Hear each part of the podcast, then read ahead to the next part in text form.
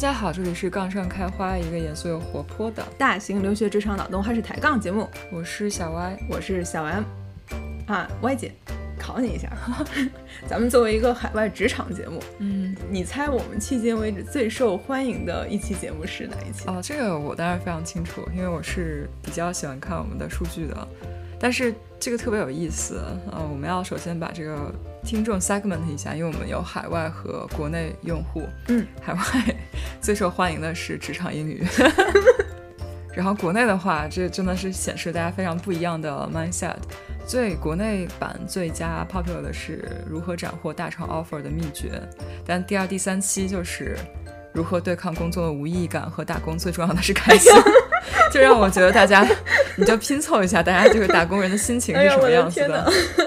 大家大家有不同的焦虑吧？可能对，可以听出来这对我也是看到说我们这个第二三期的节目就如何提高英语职场表达，嗯，然后数据遥遥领先，然后我就觉得有点心里有一点点小愧疚，因为因为我那期节目里面真的没没有在教英语，呃，不知道大家是不是被这个题目 click 背进来了，然后但因为我们是在里面分析了就英语职场表达这个能力的方方面面，然后跟大家分析哪些东西比较的重要，嗯嗯，但是我们感受到了海外的各位。想要提高英语表达的迫切的心情，我也有这个需求，对，我们都有。嗯，最近又刚好到了很多公司的年终绩效考核的时间，media 的 performance review 时间，嗯，大家又开始发愁怎么去写小作文，怎么去跟老板聊这个很难以启齿的话题了。嗯啊，所以贴心的我们呢，很贴心哦，很贴心的我们，今天就要来做一期一箭双雕的节目。嗯。来跟大家解读几个我们在绩效考核的时候会听到的 buzzwords。嗯啊，什么算 buzzwords 呢？好问题啊，中文是啥呀？就是高频词，也不是高频词，就是流行词。好问题，黑化吧？就是公司的黑化算是吗？我这我们一开始就显示了我们中文英语都不太好的状态。时髦词语，Google 告诉我的。Google 这个翻的不够时髦，我觉得。嗯，大家理解一下这个意思就行了。就是一些常听到的一些，大家好像 native speaker 说的这个词儿以后，很多人都对它其实有一点点共识。我们可能就作为 non-native speaker，刚听到的时候会会稍微的要理解一下它的精神的这样。我觉得我们这节这期节目讨论这些词，很多时候也不是 native non-native 的问题，很多也是跟公司的对它 definition 有关。嗯，是的。然后所以在这儿狗头保命，就是如果你的公司对这些词的 definition 不一样，或者说如果这些词在你的公司里面。还是上了黑名单，就被已经被用烂了，你也不一定要 用这些。对，然后呢，我们先说在前面哈，我们今天说的呢，大概有五个词儿或者是短语吧，嗯嗯，他们都是跟这个绩效考核里边的评价是很有关系的，或者说是我们会听到在绩效考核里边会有一些老板会用这些词来形容他手底下的一些队员，嗯，但是关于如何解读老板对我们评价的这件事情。我们前两期节目采访了一位升职火箭队的嘉宾，嗯，问了他这个问题。那嘉宾有说过，最好的办法就是不要去解读，你就直接去问，说老板，你说这个到底是什么意思？你想看到什么样的行为，什么样的表现？啊，所以我们不是说让大家都要按照我们今天节目中讨论到这个意思去解读这些评价，嗯，只不过是这些是我们在工作中有听到过的，它其实代表一个很高的赞扬的这样一些评价，嗯啊，我个人而言呢。我希望这些这些词是别人可以用来来形容我的。嗯，如果是别人真的这样来形容我的话，我会非常的高兴。嗯，虽然他可能不会当着我的面儿这么跟我说，呃，但是我会觉得非常的开心。嗯，那这就是今天的节目的前面的一个铺垫。嗯，对。然后，如果你是一个 manager 的话，你也可以想想要如何用这些词来夸你手下的人。对。如果我们打工人要写自评的话，你可以想一下如何把这些词用到自己的这个自评里面。你不一定要一上来把这些词全拍出来，但是你就可以 这个 paraphrase 一下，说啊，你看我多么多么的好，然后让你老板看到这个，哎，这不就是这一条吗？然后就可以直接放上去了。对对对，你可以想一下，就这些，像 M 姐说都是比较高的赞扬，就是可能放之四海而皆行的一些比较积极的评价，你可以想一下它如何 fit in your job description。嗯。然后今天想要实现一个一箭双雕的目的，然后也是我们节目的一个大胆的尝试，可能会翻车啊，很高概率会翻车，但是大家，我相信大家都对我们有很高很高的一个包容心，嗯，毕竟我们做了这么多期各种各样的话题的节目，是不是？大家也陪伴了我们很久了。我们今天的节目主要要尝试在哪儿呢？就是我们我们会做一期中英双语节目，嗯啊，具体的双语方式呢，不是说我们一个人说中文，一个人说英文，而是我们前半期的节目会用中文去解读这些词语。那后半期的节目呢，我们会切换成我们两个人之间的英文对话模式。狗头大大的保命啊，我们俩口语呢不咋地，这就之前也说过，嗯，有各种各样奇怪的口音和发音问题，还有各种各样奇怪的语法问题，用词也非常的不地道，非常的简单 basic，而且也可很可能会车轱辘话滚来滚去的说，嗯。啊，但是但是，正如我们二十二、二十三期节目里面说的那样，我们就敢说怎么样了？这个是不是就是最重要的一条，对吧，Y 姐？我是很抗拒的，但是 但是我觉得可以给大家，就是我们算是一个尝试吧，对，看一下，如果数据不好，我们可能以后再也不会尝试了。希望大家能够给我们多多的反馈，然后喜欢或者不喜欢，然后或者有哪些改进的方式，嗯，大家可以帮助我们节目做得更好。那也是回应了很多听众点击量上面体现出来对学英语的一个迫切的心情。不是说我们的英语一定是最好的，就肯定不好啊，也不是说大家一定。要按照我们说的这个东西去写自己的年终的这小这个小作文，但是可能你能从我们说的这些东西里面得到一点点启发和一些参考。我觉得这都不是启发吧，我觉得我们后半段英文节目就是给大家打个样，就看这两个人这个样子，拉垮成这样都可以来教你学英语。你要你还有什么借口不在职场上好好的自信一些，然后跟大家好好的讲英文呢？就是可能给大家这个这个作用吧。他都一箭三雕了，能帮大家建立自信。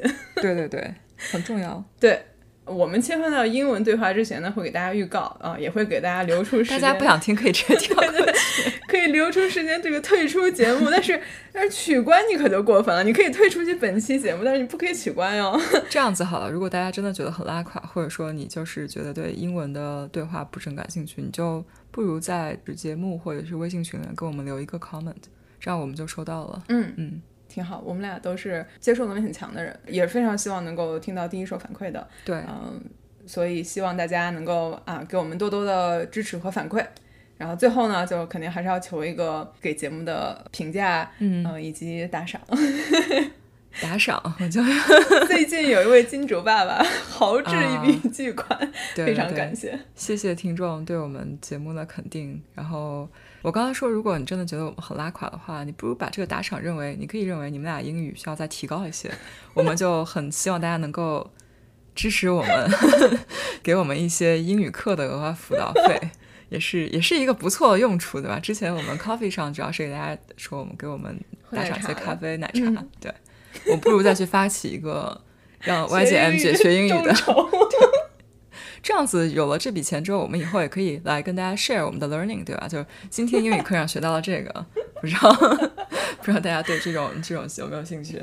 我外姐太逗了，不闲扯了吧？我们就要不然直接进入今天的正题吧。好的，哎。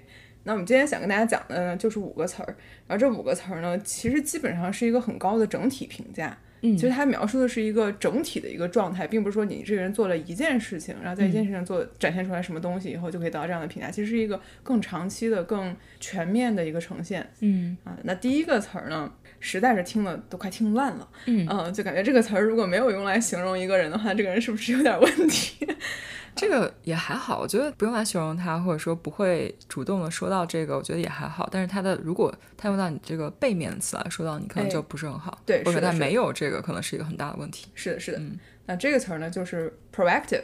嗯啊，那还有另外一个跟它非常接近的一个词，大家也经常听到，是 forward lean。嗯啊，不如 Y 姐先来给大家解释一下这两个词儿。主观能动性，就是它指的是你看这个。算了，我也不给大家做词根解构了。Proactive 就是你在对方要做什么事情之前，你已经想到了，就是已经提前有准备，你已经预判了对方的预判，对吧？然后呢，你不仅预判了，你还有这个计划，然后考虑到这些事情。嗯。然后那其实刚才我说到，你可能没有人用这个来说你，可能问题不大，但是它的反面。就是很被动，的吧？如果你在工作上你一直是 react，可能会有一些问题。对，就显示的你没有主动的在领导你的项目，没有在主动的计划自己的 roadmap，而是就是有什么你就是被动接受的这个状态，可能跟我们这里说的这个 proactive 和主动的去考虑、主动的去领导一些事情表现出来的特质是非常不一样的。嗯，对。包括 forwarding 这个词其实也挺形象的，字面意思是前倾嘛，嗯，啊，所以你平时可能就是站着，但是你往前倾，就说明你是某些层面上你是走的比较往先了的。歪姐刚才说的一点，我就觉得非常的同意，就是如果这个词儿呢，它就算没有用来形容我们，但是被大家认为我们不够 proactive，不够 forwarding 的话，其实可能不是特别好的一件事情。嗯，但也不是说，也不是说它是一个就说明你不行。嗯嗯，它只可能只是说你只是在你现在的这个工作中达到了一个及格。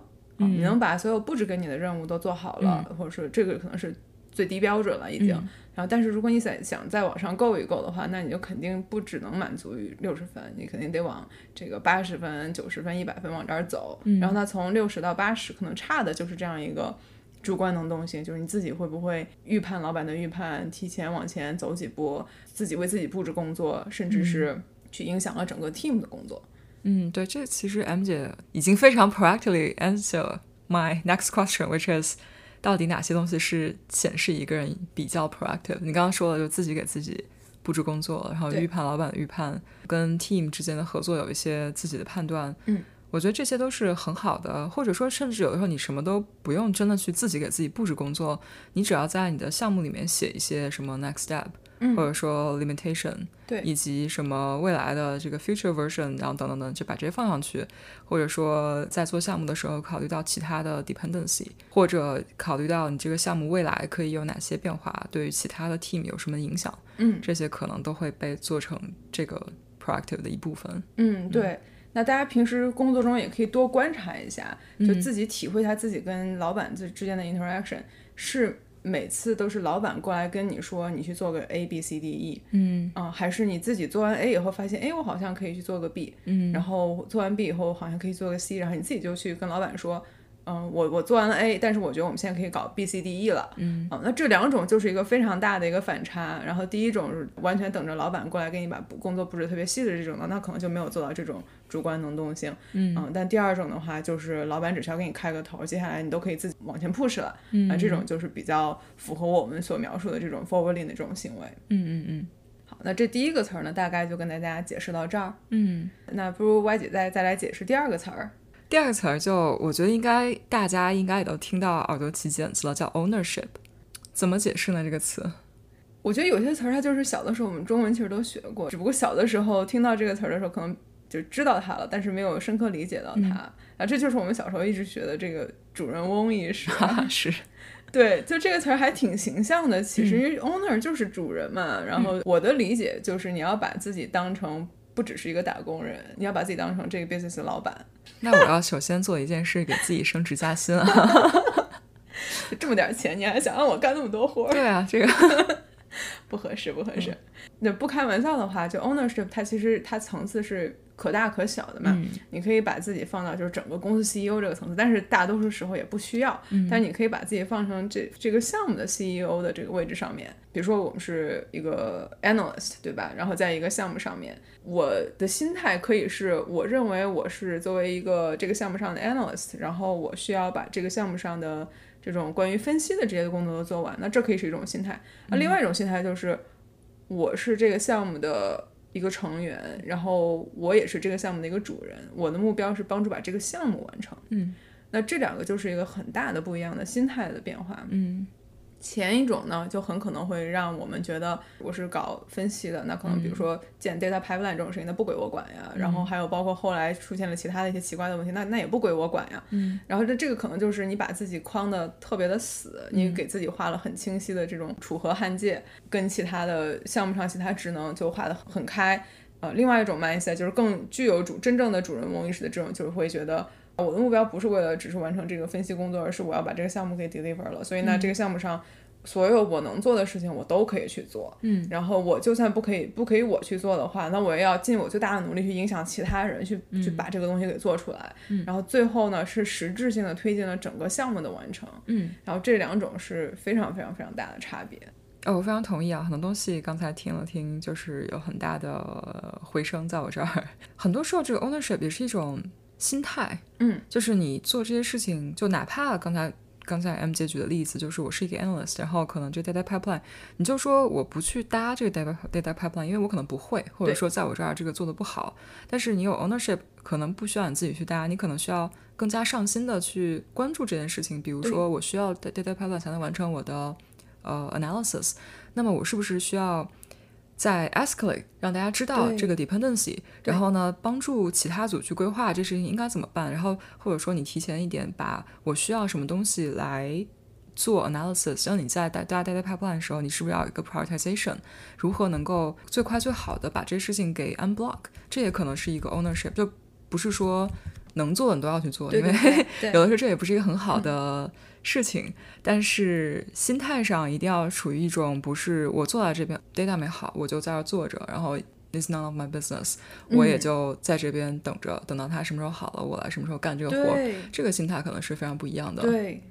对，我就非常同意刚才歪姐说的，总有很多事情是我们做不了，对吧？就每个人的 skill set 都是有限的。嗯。但是你这件事情，你你你想不想去管这个，是会有很大的一个行为上和表现上的一个差别的。嗯。就像刚才歪姐说的，这块技能我我没有，我干不了。但是我是不是非常主动的在找各种各样的人，然后把所有人都拉到一起，然后我们来讨论解决方案，然后我去。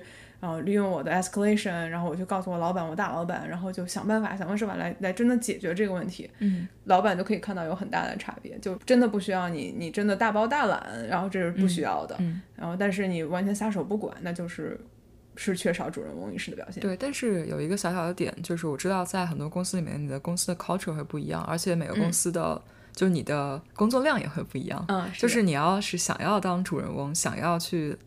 就是做一些你职能之外的事情，你首先要有这个 bandwidth，嗯，其次你要有这个 influence，对，那这两个东西在不同的 work 之间体现会非常不一样。你刚才 M 姐说了一个非常好的词，就是你是为了解决问题，对，你是为了让这个 project 做完，然后为了让这个结果能出来，大家一起来获得比较好的结果，而希望大家在 ownership 不是只是为了 check the box，就是你把大家拉到一起，然后要走一些形式上的东西，然后有很多 acceleration，但 at the end of day 只是给大家多了。几个小时的会，然后并没有什么实质性的进展。就如果你一上来知道这个事情并没有办法通过你一个人解决，那么就是你的 ownership 可能只是体现在你来呃 ask the problem，然后让大家知道这件事情是什么情况的。嗯，但是就 own 你这一块，也不要过于去，只是为了把这个 把这个东西给形式，对，过于不要流于表面。嗯，非常同意。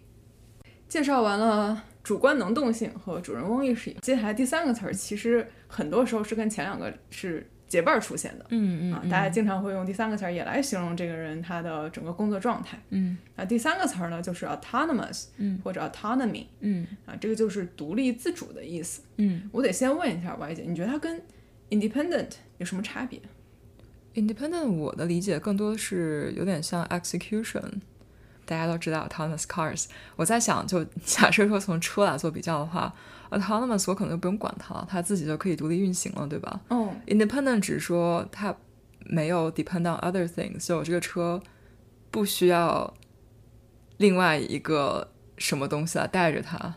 哦，就是不需要马来拉。对对对，然后但是呢，它也没有办法，可能就是没有办法长时间稳定的自主运行，这是我一个非常粗浅的想法。但是这两个词也可以被分开用吧？我觉得可能在百分之九十上面都是 overlap 的这个这个含义。嗯，然后但差别那一点点，我觉得就像你说的，就是他有有没有自我管理的能力，嗯，是他的这个一点差别。嗯，我说一个人他那么基本上就是可以托管的状态，他就可以自己管自己的事情，肯定是兼已经有了刚才咱们说的这个 proactive。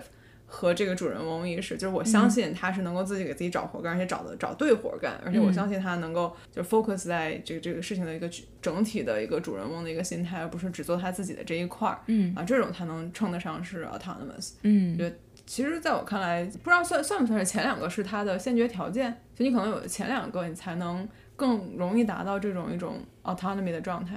好像有一点，对，很难想象一个人如果只是。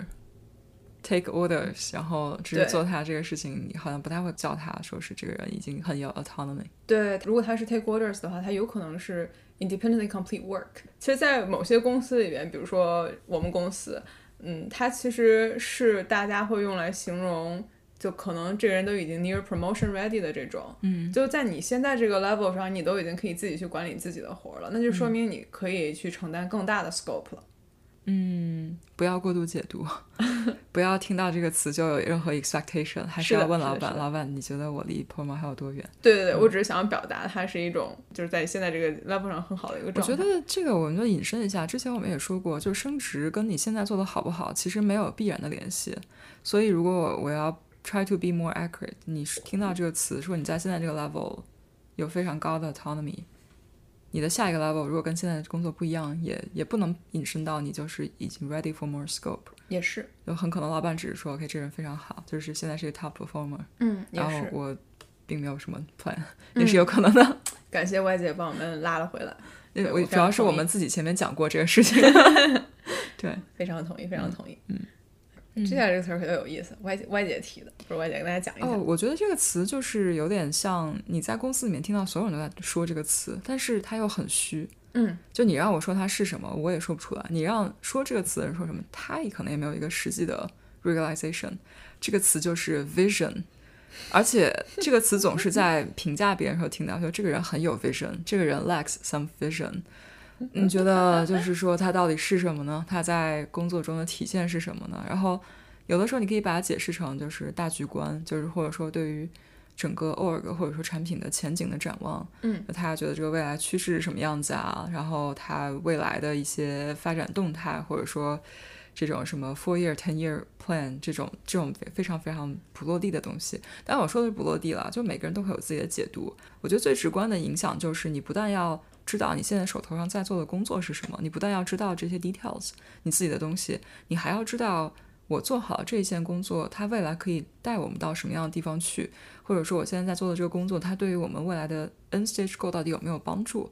就在理想世界里面，我们要做一个什么样的东西，而不是简单的 focus 在啊、我现在做了这样一个事情，然后我们现在可以做成这个样子，呃，就是 that's it。可能你要有一些想象力，有一些这种展望的能力，来做一些对未来的预期。嗯，我非常同意。嗯，这个词儿呢，其实有的时候我会觉得有点扯，就是我也觉得很扯。就是在我这个 level，我管这么一亩三分地儿的，你要我什么五年、十年计划，这嗯，有什么大病？我一开始就是是有这个想法的，并且有有的时候看到别人的什么五年、十年计划，我就会觉得这个也是，就是做出来，在我看来没有什么特别大的意义，因为 dependency 特别高，然后而且公司的很多 vision 和 mission 也在变，嗯，那么你这个东西 plan 一定是在公司的 high level 上面的，所以没有什么特别大的意义。但是我后来又觉得它可能确实是有一些指导性的作用，我觉得还是有用的。大家都会知道这个东西会非常不准确，就没有人会知道 五年、十年之后会发生什么，嗯也没有人知道你现在 build 的东西跟你未来真正做出来是不是一样。但是你没有的话，就就也挺可怕的。如果你没有的话，如果说我在造一个船或造一个飞机，就类似于我并不知道我未来到底要造成一个什么东西，我只是一次造一个零件，嗯，然后就有点像说，那我五年之后看看我有什么零件，再把它组装起来嘛，嗯。这也不 make sense，对吧？对，你还是要知道我想到到底要建一个什么东西，我需要有几头机翼，然后这些东西对。就全都至少计划出来。对，那很可能一年之后你觉得不行，这个飞机没有前途，我现在要造火箭，这也可以啊，那你就 repurpose 一些东西，但是我觉得没有还是不太行的。嗯，我非常同意。嗯，我觉得对于很多 entry level 的打工人来说，我们如果被评价到说 lack of vision 的话，其实很多时候可能只不过是是没有把你的做的这这份工作跟 broader business context 更好的联系在一起。嗯，就你可能太过于关注在你自己的这一亩三分地了，没有去抬头看一看整个 organization 在往哪里走，也可能是你没有真的去关注最新的 business 里边的一些情况和信息。嗯，然后就举个例子来说吧。比如现在大家都觉得经济条件不太好哈，嗯然后那假设你是一个金融公司的一个 analyst，、然后你还在不停的想说我要去 aggressively expand，这个时候你可能就真的是会显示出来你你没有在关注整体公司现在到底想干嘛，现在也许公司已经进入到了一种经济衰退准备的一个状态了，嗯，就很容易展现出来你是跟最实心的公司的这个愿景是脱节了的。嗯啊，所以这个可能是一个反面教材吧。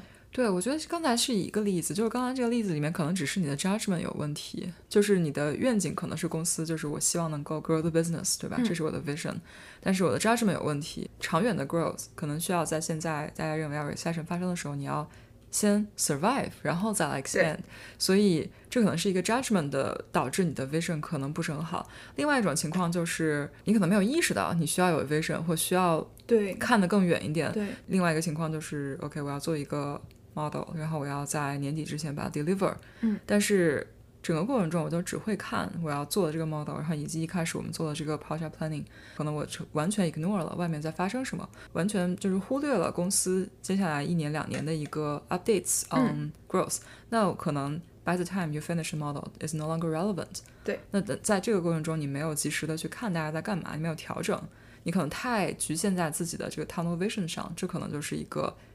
没有特别好的大局观的一个展现，对这可能也不是你的 judgment 的问题，只是你完全忘记了这一点，嗯，这可能就是两个不同的体现吧。非常的同意。其实工作中，嗯，两个都有碰见，而且包括我自己啊，不知道外界什么情况，但我自己我都觉得我时常缺少。啊，第二个情况就自己平时非常非常专注于把自己手头这件事情干完的时候，结果一抬头或者是一找大佬聊天，发现哎呀，世界已经变了，嗯，但大家好像已经开始关注另外一件事情了，嗯，其实他甚至还有点能够连扯回去主人翁意识，就如果你真的有那么上心的话，你是不是可以更操心一点，然后想的更多一点，考虑的更多一点？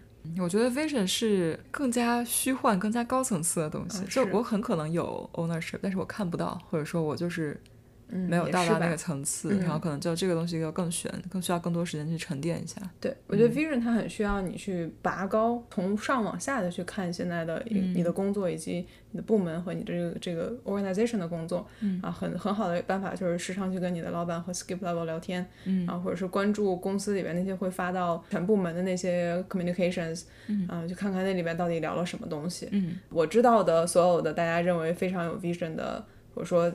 认为在这个方面做的比较好的吧，基本上都有这样一个共同的特性，就是他随时基本上都知道这个 business 里面在发生什么事情。嗯，啊，所以这也是让他保持 stay current 的一种方法。嗯，那最后一个词儿，最后一个词儿，那可就是真的一个可厉害的词儿了。就至少我目前没有得到过这个评价。怎么说呢？我我见到的得到这个评价的人的确是实至名归。我觉得你可能有一种执念，就是大家都会对自己没有得到的东西，或者是 it's overrated。嗯，然后呢，这个词是什么呢？就是 well-rounded，大家可以简单理解成为，就是认为这个人非常的全能，啊，可以是一个全面发展或者十项全能的这样一个人才。但是我个人每次听到这个词的时候，我脑海里面立刻浮现出来，当然这是我自己的一个 association，就是木板都一样长，也不一定是一件好事。就是 well-rounded，你也可以就是大家都你各方面都一样，但也没有说你特别好，对吧？就只是说你没有什么短板，没有，只是简单的说你没有特别常见的短板而已。我觉得我一般听到大家会用 well-rounded 去形容一个人，都还。比 average 要更好一些的那种。如果只是说这个人没有任何的突出的话，就是说他是 like pretty strong on on all fronts。嗯。然后，但是如果说一个人其实各方面都挺突出的，嗯，呃，那可能就会说这个人是 like really well rounded。我觉得这个是我的可能我自己的解读上面的一个偏差了。但是，但是他可能字面意思上的确就是像歪姐说的，就是你的板儿都一样长。没有特别 没有特别突出的，但是也没有特别短的。所以，当你听到你收到这个 feedback 后，请你问一下老板解释是什么。大家还是有不同的 interpretation。对，嗯嗯，大家基本上会把它跟另外一种类型的人才是会稍微对比一下，啊，并不是说要拉踩谁。嗯。但另外一种就是会有比较明显的、很突出的地方。嗯。然后它不一定是说你有另外一个地方很弱，但是说你可能有一个地方特别的 spiky。嗯。啊，比如说你的。Technical skills 特别的强，然后比如说你的 strategic thinking 特别的强，然后这种可能大家都不会说你是 well-rounded，但这种他会就会就会认为你有这个 a couple of really really spiky competencies。嗯，这两种的话可以算是就一个类吧，就 well-rounded 和和 spiky talent，你可以把它这样子去一起去理解。嗯，啊，我觉得能够得到任何一个评价，我觉得其实都不错。嗯，well-rounded，如果按照我的解读，就是说你的确各个方面做的都挺好的，嗯，然后好到了让大家觉得就是挑不出来毛病，嗯，啊，这种是我就我理解中的一个一个 well-rounded。这个这个是 unicorn 吗？真的存在吗？我还时有听到，时有听到。好的。但其实啊，at the end of the day，让你让我去想这个 well-rounded，其实很多时候他也不是说你这个人真的是板儿，真的所有都一样长，那你自己肯定还是有你做的更好的，跟相对来说做的没那么好的地方。我自己的一个很片面的观察，limited data points，所以非常容易有很强的 bias 在里面啊。呃，我觉得一般得到 well-rounded 的评价的人，他可能比较突出的其实是他的那些 soft skills。嗯然后他可能几项 soft skills，比如说他的沟通能力也很强，然后他的这个 stakeholder management 也很也很好，然后还包括之前说的这种 proactiveness、这种 ownership 都都挺好的。然后他的这个可能 hard skills 不是最强的，就 relative to 他其他的这些 soft skills 来说的话，并不是那么的突出啊、但是也够他把活儿都干完了，所以最后呈现的一个状态就是他。就事情做得挺好的，然后也非常的有这个独立自主性，然后他自己也可以管理自己的工作，嗯，然后看起来就基本上你也不用不用担心他任何的问题，工作做的质量也也 OK。那这种的话，可能就差不多能够够上一个，嗯、这种 well-rounded 的这样一个评价。那还是一个挺高的评价。你觉得什么算是 well-rounded？我听到 well rounded，我我的第一反应就是这人就是没有什么很明显的缺点，每个人心中 interpretation 没有什么，就是还挺不一样的。可能跟前面的那个副词也有关系，就是 very well-rounded 还是 like kind of well-rounded？呃，我就第一反应就是他嗯没有明显的短板，也是一个比较 positive，因为你没有短板已经不错了。对。但是我就觉得可能在不同的 role 上，你需要的是一个有很强的，就是某一个方面能够独当一面的人，还是一个就是没有板短板的人。对。就比如说，如果你要一个 general manager 的话，他可能更需要一个没有短板的人。对对。但如果你是一个 tech lead 的话，那其他东西特别好，然后 tech 不太行的话，好像也没有什么特别的过人之处。我觉得还是要看 role。对，我觉得 well-rounded 这件事情啊，就跟歪姐聊完了以后，我才发现，嗯，的确像歪姐说的，如果是喜欢通才的那一种的话，那你可能说我去 be well-rounded。然后，但是其实大多数时候，就我们每个人也不需要真的是我需要追求这样一个十项全能。然后我其实有那么一两项能够帮助我把我自己跟其他人这个区分开来，嗯然后以及没有特别明显拉垮的地方。对对，我觉得其实最重要的就是你要在别人心中没有什么明显的短板。对我甚至会觉得你有一两项很强的东西，有你的 personal branding 会比哇我都很平均，我是一个 well round rounded，这可能会给给大家印象更好。嗯，因为想到你想到的是哇他这个很优秀，但是很多时候。在 performance review 的时候，你有一两个很高光的时刻，就让大家想不起你那些就稍微可能比别人稍微差一点点的几个 soft skill，也没有什么太大的关系。嗯，然后可能在这个时候会帮到你。然后如果你追求十项全能，就十项都还不错，但是没有特别 stand out 的话，这个时候可能觉得啊，可能什么东西你都还可以，但是什么东西都有别人做的比你更好一点。嗯然后那当然，如果你是一个追求这种 general manager pass 的人，那你可能这些对你来说是很重要的。嗯，当然这样子一个人，大家都会认为你有很强的 potential，因为你没有短板，没有什么东西会拉你的后腿。但是如果你真的努力的话，你会有某一项特别的发光，那这也是一个好的情况。嗯，对，大家会对这个有不同的解读，包括公司应该会有不同的解读。我觉得没有必要追求一定要到特别就是十项全能，嗯嗯嗯。不如先把最短的板给补起来。嗯刚才歪姐提到一个点，我觉得非常非常对，就是有的时候有一些 talent，某一方面他特别的厉害，嗯他其他方面其实也非常好，嗯但是因为他这一方面非常的闪光，以至于当大家说到他的时候，不会说他是一个 well-rounded person，而是而是说他是一个就是这方面的一个嗯大牛的这种。但其实你拿它去跟一个大家所谓的这个 well-rounded 来比的话，其实可能这个大牛反而更胜一筹，因为它是我已经做到了其他方面我都很好，然后在这一项我又更突出了，嗯而且成为了一个一个品牌。就是他们俩不真的是没有说谁比谁更好，不对不不用拉踩，然后只不过是一种 profile 上的差别。还挺不一样的。我觉得这是一个好词，这绝对是一个非常 positive 的词。但是如何解读，去问你老板和你的公司。好嘞，嗯那今天五个词儿是不是差不多聊完了？嗯，是的，那是不是接下来就要进入到一个非常尴尬的 尴尬的，英语对话时间了？可以。我们给大家几秒钟，对，大家还还现在可以退出，还来得及哈。那我们等一下是会用英语把这五个词再解读一遍，当然内容可能不是完全的一样。嗯，大家都退出去了吗？准备好了吗？那我们准备开始了哦。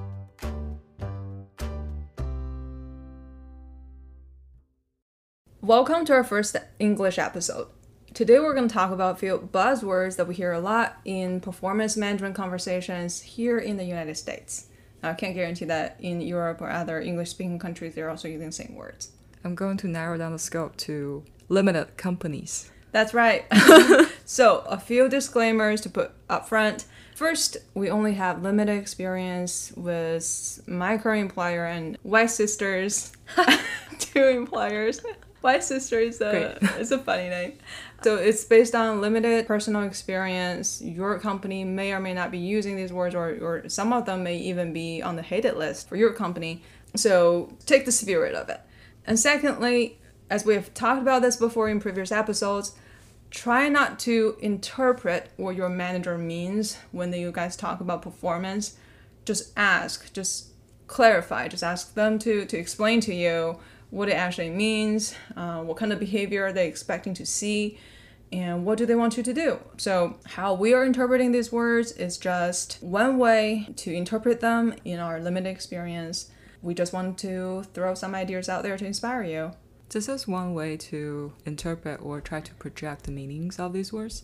And if you actually hear these words from your own performance review, I would recommend ask your manager or whoever is giving you the performance review to give you solid examples of like how do you interpret these qualities or what is a good or detailed event that you are observing these qualities or an incident that you think shows that I lack these qualities. So I think this all could be more helpful than like listening to the both of the trying to talk sense out of these these words.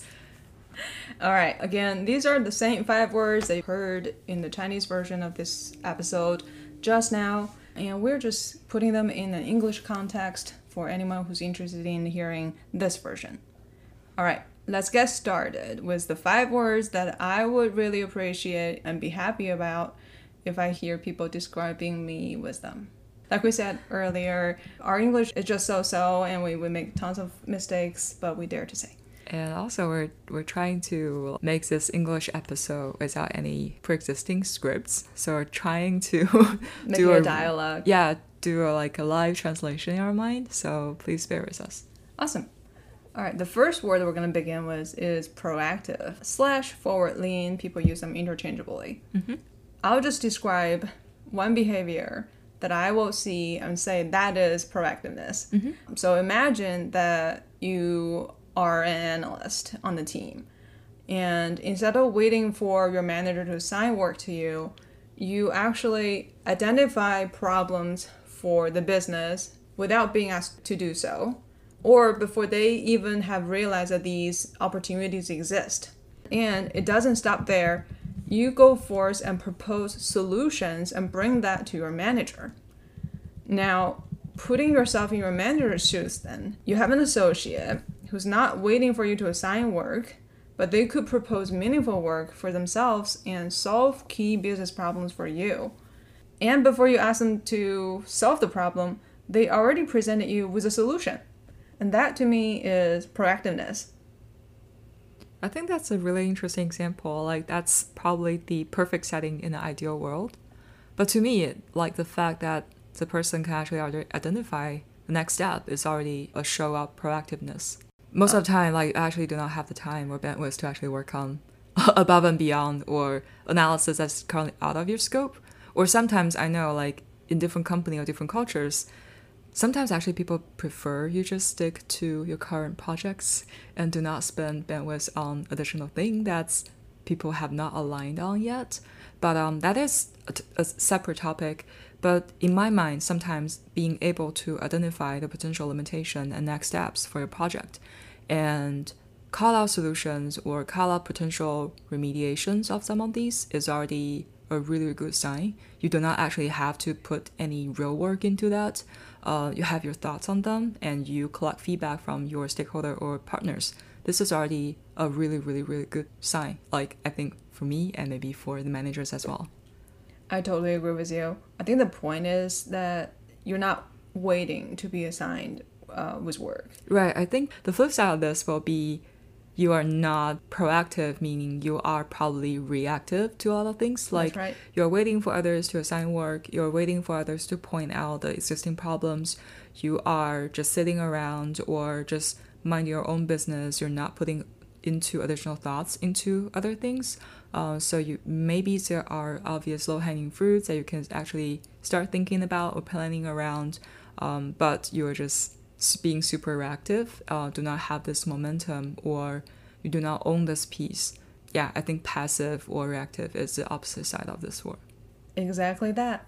The next word we're going to talk about is ownership. That's a pretty big word. It is. If you want to interpret the word from itself, just try to imagine yourself being the owner of the project or even the company and trying to make decision from that perspective instead of the small analyst you're working at your current position. I think sometimes people try to put too much onto ownership. It's like, oh, you need to own all the responsibility or you need to take a lot of things on. Like, in addition to your current role, for example, I could be someone working on maybe the engineering piece of the project.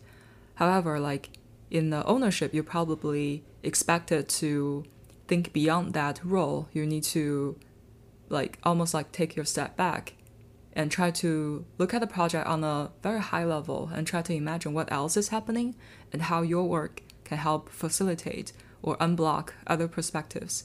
I think that is maybe part of the ownership when people are talking about that, but that's just my personal view. Oh, I totally agree with you. A big part of ownership is really like not drawing a line and not putting yourself in a box Mm-hmm. uh, that you define for yourself. In the example that we gave earlier, that I define myself as an analyst. So if, if it's data pipeline work, I say that's data engineers' work. No, that's not just data engineers' work. You are not just an analyst on the team, and your job is to help the team deliver the overall project, not just deliver the analysis of the project. Mm-hmm. Also, doesn't mean that you will just have to do everything on the project. One really good way to approach it is to help the team realize that there are these most important problems uh, that's standing on the critical path right now and collectively drive a solution toward that. That solution may be developed by you, or that solution may be developed by someone else who's more capable of. The key differentiation is really realizing that you're trying to help the team, the project succeed, not just helping yourself succeed. Right. Sometimes people fall into this pitfall of trying to check the box of having ownership and then realize you need to make more appearance in all different meetings and they need to jump out to make an impression about they actually care about these. Um, there's a difference about actually caring about the project and trying to make an impression about, oh, I'm part of this and I'm on top of everything. So I really encourage to you to think more on the owner's perspective, right? If you try to put yourself as the owner of this project or the owner of the company, you do not care who actually take more credit or who, who is driving a lot of these initiative. You want to make sure all the things are delivered. Exactly. And you want to make sure like these things are taken care of. You want to make sure things are managed. The timeline is managed and the final product is good. A lot of times as actually someone who's doing the, the most basic work, as long as you have thoughts about how your work impact or interacted with other people and how you can provide more help or collaborate better with your teammates and how the team can manage expectation timeline for the stakeholder. I think you're in a good spot and totally agree that you should not be drawing a, a line or a boundary and try to push the work do not want to do to other people's plate. this is very obvious, like nobody is stupid and people can tell when you are like using your job responsibility as an excuse not to work on something. Yep. And this will sometimes reflect in your performance review as people can provide gentle feedback as to this person is not demonstrating enough ownership by not working on something. Right. Do not want comments like that in your performance review. Exactly. Like sometimes it could be interpreted as lack of team spirit. Yeah, that's also important. But also want to point out, I was thinking about this point earlier, and there's a risk of actually like upper level managers and trying to brainwash people into thinking if I have enough ownership, I should be able to Like, like do everything. yeah do everything. Or mm-hmm. like your team is not set up for success, and then you're asking people to take on more work than they actually can. Right. using the mm-hmm. word of like ownership. And actually really encourage everyone to think a little bit more about what ownership means and be able to differentiate when there's like a lack of resource. So two words were discussed. To me it's more about your thoughts and your mindset. Yep. it's less about the actual work. A lot of times, as long as you are thinking in that way, it's really obvious and it can guide your steps. It can get your actual delivery. You do not need to like spend a lot more time actually working on things to make sure you're checking these boxes. Right. All right, next word autonomous slash autonomy. I've been hearing these words a lot, and as we've talked about earlier, a lot of times you hear people describing someone with a proactive mindset and an ownership mindset with the word of the oh they perform autonomously or they have high autonomy. Mm-hmm. let's address this one first. What's the difference between autonomous and independent? I think I'm still going to go back to my analogy using the autonomous cars. If you think about your current car can operate independently, right? Like it requires a driver, but it does not require any external dependency. You do not need, I don't know, like another engine or a horse dragging it around. like it is operating independently. But the difference between autonomous and independent to me is like the decision making. So you do not need someone else or an external party telling you what's the next step. Maybe you have your own path. It may or may not be the correct path. So sometimes um, some external guidance is also required. Right. But people have certain level of confidence in you so that it should be okay to leave you alone and operate and they'll Right. come back and correct. Right, it's that self management piece. Are you able and capable of designing and managing your own work at quality and speed? In seeing and proposing what your next steps should be, and actually thinking the most critical problems as the owner of the project are the two things that are super critical to your manager trusting you with managing your own work. And that's almost a prerequisite uh, before you can achieve the state of autonomous. And again, this is a really high compliment. Although, like as we discussed earlier, it doesn't really guarantee that this actually means that you're ready for promotion. Right. Maybe the ideal state will be well, it is just running autonomously. Like think about autonomous cars. Like, would you expect it to be able to fly? Maybe it's out of the scope. Maybe a different job, a different role. But um, but I totally agree. Getting this, getting this word in your performance review is like a pretty high compliment. Yep. Um, and that means you're doing something right. Um, but also that means like if I were you and I'm getting this word, I will think a little bit more about expanding my scope. That means you're getting pretty comfortable in doing your current current job. Exactly. Yeah, it totally means that you're getting your current work under your belt Mhm. very well. So think about that. All right, next word. Uh, wife sister, your turn. Yeah, this is a word like everyone talks about it. You hear it in multiple conversations and you see it everywhere. It is vision. And this is a word that's very mysterious to me whenever I hear about it. And you talk about someone has like really good vision, someone lacks vision. It's basically the capability of seeing the big picture and seeing the future trend and being able to imagine where the product or the company or the team will be in the next couple of years or even beyond that horizon. To me, it is it is very challenging. How I have to say, it, it's built on so many moving pieces. It's built on your company's mission and vision. It's built on the team. It's built on your maybe your upper management. It built on like what kind of talents do you have. It built on external trend, uh, industry happenings. Are a lot of these, but I would say as maybe someone who's re- really relatively new or, or early in their career, I think the most differentiator to me when it comes to vision is are you able to actually take a step back from all the details in your current project and take a step back from all the code and results and trying to think on a higher level about how your project is fitting into the org picture and how the project can be leveraged by different teams and deliver bigger impact than the actual numbers you're building right. so these are my current interpretation, but I have to say I do not think I have really good vision at this stage. it's something that's definitely comes with experience and comes with tenure and understanding of the area you're working on. But at least um, try to force yourself to have the habit of do not get sucked into details of the project and try to maybe talk to people and try to look at what other people are working on. And that might be really helpful when it comes to like building an overall vision about a lot of things. Yep, I strongly agree with you. For a lot of us, our day to day probably doesn't directly tie to that corporate level vision, like literally. Mm-hmm. Because that vision got broken down into many, many smaller pieces of, of modules mm-hmm. and then tiers down to multiple levels and, until it funnels down to us. But showing that vision is really more about staying current with business context and try to connect a few levels above your current project like at least there's your, your project level stuff then there's like your department level stuff and your organizational level stuff. Like try to connect the dots at least two three levels above you and see what the business interests are and the most critical business problems are at the moment and and see if what you're working on still helps the business solve the most critical and urgent problems. Mm-hmm. And showcase how you actually care and again that connects back to the ownership mindset Right. I, I think that's uh, maybe someone who's like really entry level or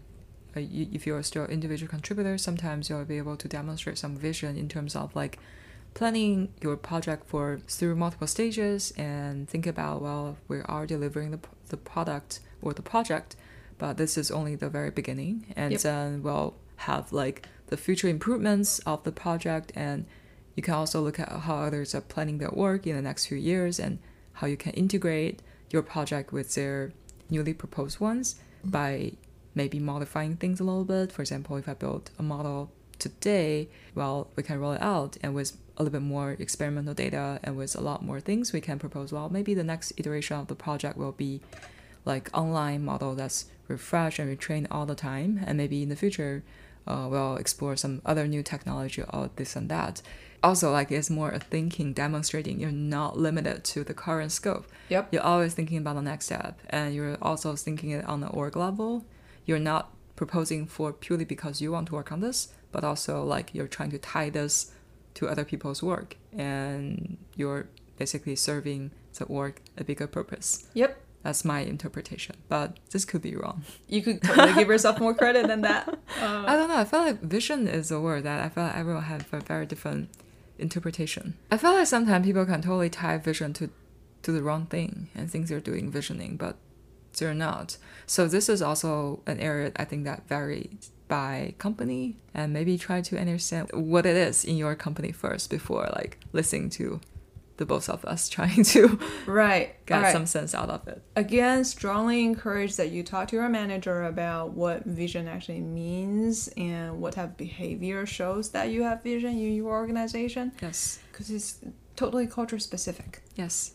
All right last word or words as we debated earlier I realized that, that there's not one word but maybe a pair of words that people would use to describe talent from this perspective so well-rounded versus would you describe the other way as very spiky talent or I don't know. I think I I actually don't know how to describe the I don't know kind. either. Mm-hmm. Well, so what we basically mean well-rounded, as it means literally, is that someone is pretty strong on all fronts, or equally as strong on all fronts. Mm-hmm. The two of us have slightly different perceptions of this mm-hmm. word, putting them in context. When I heard of these words, well-rounded is usually used to, to describe someone who's pretty strong on pretty much all competency dimensions mm-hmm. Versus the other kind or the spiky talent. Full disclaimer, that's probably not the proper word for it, but that's just the other kind that people use to contrast with. Basically, there's the kind that of someone has one or two competencies, could be your technical skills, could be your strategic thinking, that's just so sharp and so impressive that everyone remembers you for that. Uh, versus there's someone else who's pretty good on all fronts. There's not one thing that is that impressive, uh, but you also don't have anything that people will say like, oh, they're like not good at that thing. Uh, you don't have any of those either. That's what well-rounded versus spiky actually means to us. Spiky means like you're spiky on one or two dimensions. To me, well-roundedness is actually a pretty high compliment because that first requires that you don't have actually have any shortcomings Well, everyone has shortcomings. Relative to yourself, Okay. right? Okay. Mm-hmm. For someone to say that you are pretty well rounded, that means you at least don't have anything that's significantly below average compared Mm-hmm. to your, your peers, right? Okay. What do you think? I think we have very different interpretations, probably from previous discussion already. Right. Um, so for me, it, it is definitely a positive word, but to me, it is more saying this person do not have any super obvious shortcomings. I think that's first part. But then, to me, it also implies the person also do not have anything that's like super outstanding. Right. But this is maybe just my own interpretation. To me, I feel like if you want to be someone who's like more general manager, this is probably something you want to want to aim on. It's Yep. like getting better in all fronts, Right. being able to navigate all different scenarios, being able to develop your soft skills and Right. try to build the image that when people think of you, I think of someone who's like generally strong and being capable of handling a lot of different types of problems. that's basically it for me. I feel like when I think about this word, I think of someone who is a general manager type. Yep. It's also just observation based on my limited data points. If you have something that's like super outstanding, like say you have super technical skills or you have really, really good communication, people sometimes get very excited and they will emphasize more on all of these like super, super strong competencies of yours.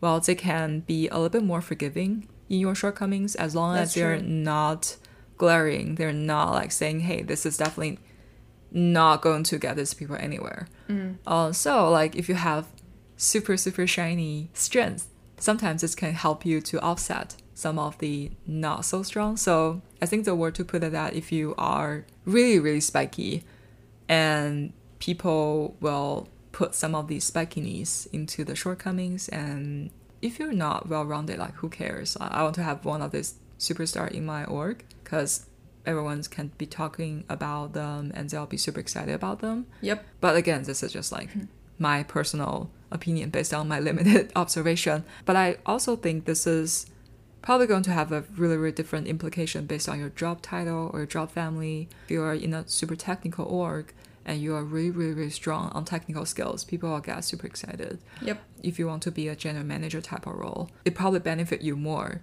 to not have any shortcomings than having something that like super spiky Just to clarify, we don't mean that one is better than the other. right You see both kind of leaders, super successful leaders Right. in organizations, mm-hmm. But they're on different paths. Mhm. Your CTO is probably super spiky on tech. They could also be very well rounded because they're like, I'm pretty good on technology, but I'm better at actually explaining and communicating it to non technical audiences. That could be also another thing of my strengths.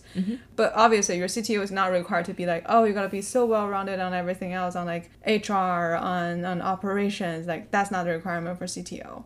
But if you want to be a CEO, which is more of the general management type, that requires a little bit more of that well-roundedness. You kind of have to be good with working with all sorts of people from all different backgrounds and skill sets because you now have to oversee every aspect of the business now. Both of them can succeed. The one thing that they share in common is that they don't actually have anything that's blocking them from performing really well at their current job right totally agree that's what we should be aiming for. Like first do the job well, and then like try to figure out whether we want to go on a pretty specific path.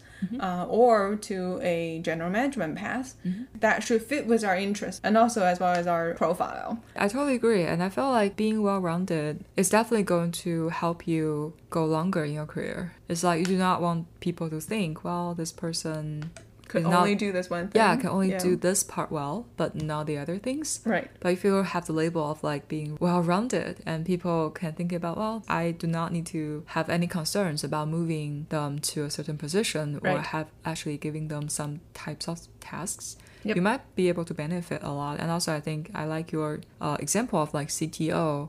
If I'm thinking about all of the leadership and management I ever like interviewed with or worked for other companies, I think communication and a lot of like the more soft skills are super important when it comes to like upper level of management. Right. Well, you still need to understand a lot of things you're working on, but as end day, like maybe the well-roundedness can help you get to these roles. So mm-hmm. if you have a lot of the C-level position or maybe the upper management position in your mind, early in your career, you do not need to be labeled as well-rounded, but you do, you need to pay attention to all the different fronts you're Right. trying to get better at, Yep. so that once you want to go for a leadership position, people will actually tie you to this well-rounded review so that well like it's not going to limit you from going to anywhere you want to be Totally right. I do believe that for all of us, the first thing that we should do is make sure that we do not have obvious shortcomings that mm-hmm. really blocks our performance. Uh, and then on top of that, try to have a few of our differentiators that really differentiates ourselves from our peers. That could be something that you want to continue to build on. I'm already pretty good at technical skills. Actually, can I try to become the technical SME for the team? And that later on becomes one of my brands. Oh, that's perfectly fine. Or if you're more interested in the general management type or I want to be a leader or to be thinking about all different sorts of problems. That's a different path of development. Neither one is more superior to the other. Uh, it's just a personal choice. Really, like evaluate what fits you better, fits your specific situation better, and your your interests better. Right, totally agree. Oh, there's no good or bad. It's just like you pick what you want. Okay.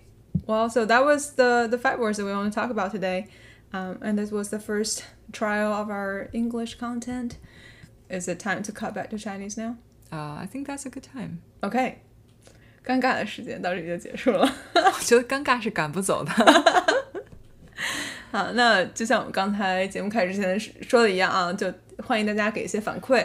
第一次用英文录节目，大家也可以感受到我们的紧张与一些些的可能不够自信的地方啊，大家这个多多包容，然后多给我们一些鼓励和和意见建议。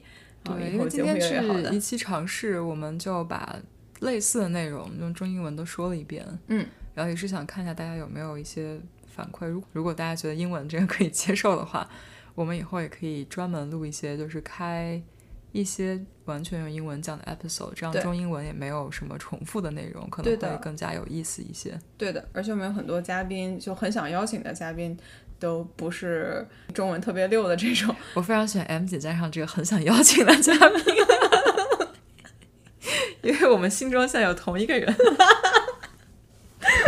同一个不停的没事不，停拒绝我们的嘉宾。对，对，然后如果大家觉得可以的话，我们以后也可以邀请他们过来，然后跟我们聊一些英文的东西。然后当然有嘉宾来了以后呢，他们的这个给大家提供的这种学英语的 帮助可能会更多更大一点。